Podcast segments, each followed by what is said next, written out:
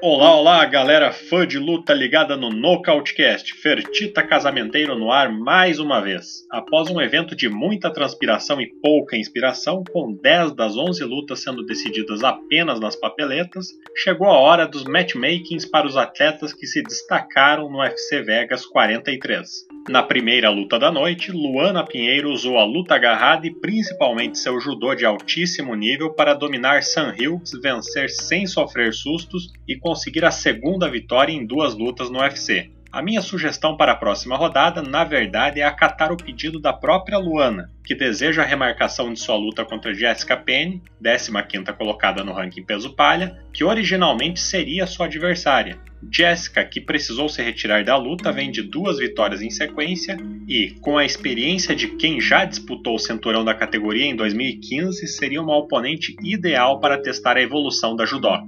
Falando de mais um destaque brasileiro do card, peso galo Hani Arria passou por maus bocados contra Kyung Ho Kang enquanto a luta estava na vertical, mas na horizontal demonstrou a habilidade de sempre e na sua quadragésima luta no MMA profissional chegou à 28ª vitória na carreira, a segunda seguida. Penso que uma boa opção para o veterano seria o mexicano Alejandro Pérez, que se recuperou das derrotas para os ranqueados Cody Steyman e Song Yadong, finalizando Johnny Eduardo em sua luta mais recente.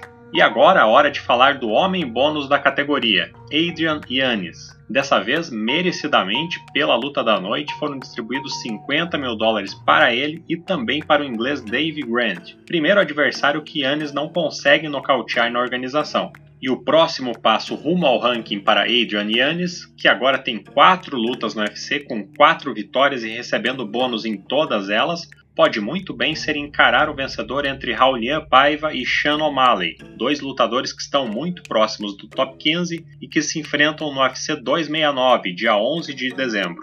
Seguindo no card, agora destacando a única a receber prêmio pela performance da noite. Com uma atuação irretocável, Tayla Santos não tomou conhecimento da escocesa Joanne Wood, deu knockdown, finalizou ainda no primeiro round a quinta colocada do ranking peso mosca e chegou à quarta vitória em sequência.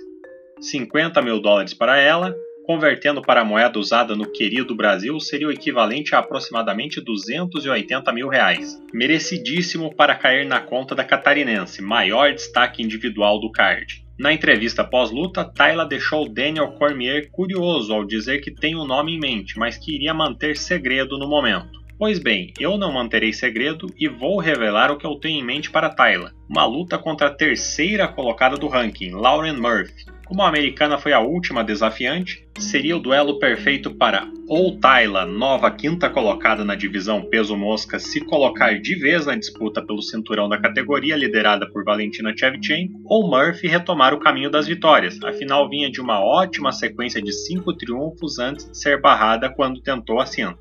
No Co-Main Event, mais uma luta cujo desfecho resultou em um atleta bem abaixo no ranking desbancando outro mais bem colocado. Na divisão dos meio-médios, o então 14º colocado Sean Brady neutralizou aquele que era o número 6, Michael Chiesa, usando o carro-chefe do próprio Maverick. Chiesa, que agora caiu três posições, não conseguiu mais vitórias depois que bateu na porta do top 5 e o caminho para ele é continuar se testando contra lutadores que estão fora do top 10 penso que uma luta contra o chinês Li Jingliang, atual 13º colocado e que foi atropelado por Hanzat Shimaev na última rodada, seria interessante.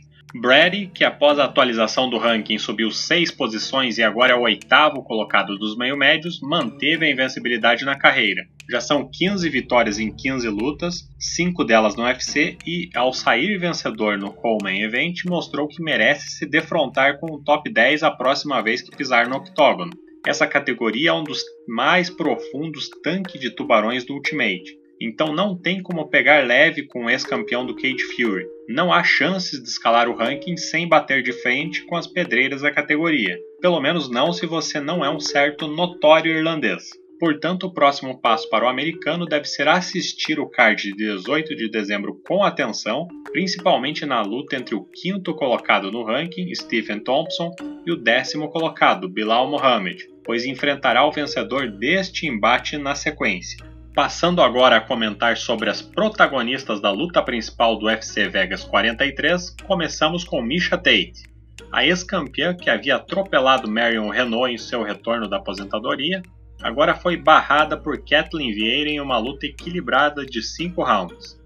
Com isso, agora, para pensar em um casamento para Cupcake, número 8 da divisão, precisamos olhar um pouco mais abaixo no ranking. E uma adversária que acho interessante para Tate é a número 13 do ranking, a sueca Penny Kianzad, que recentemente teve uma ótima sequência de quatro vitórias quebrada ao ser derrotada por Raquel Pennington. E, por último, hora de falar sobre a comandada de Dedé Pederneiras. Kathleen Vieira, que optou por não se arriscar no chão com a Misha, ouviu o corner, apostou na trocação, soltou o Bidu e, após uma derrota contestável contra Yana Kunitskaya, voltou a ter o seu braço levantado, passou a algoz no ranking e agora mira o top 5 peso galo novamente. E se o UFC ainda fosse meu, uma das estratégias para movimentar o peso galo feminino seria colocar frente a frente as porteiras da categoria e atletas buscando um title shot inédito, na tentativa de encontrar novas desafiantes para a campeã dominante Amanda Nunes.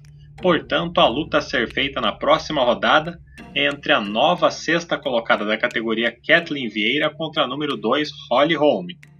E quem sabe até lá a Kathleen tem o seu pedido de treinar com a Misha Tate concedido e chega com armas ainda mais perigosas para encarar outra ex-campeã. Um abraço a todos e até a próxima!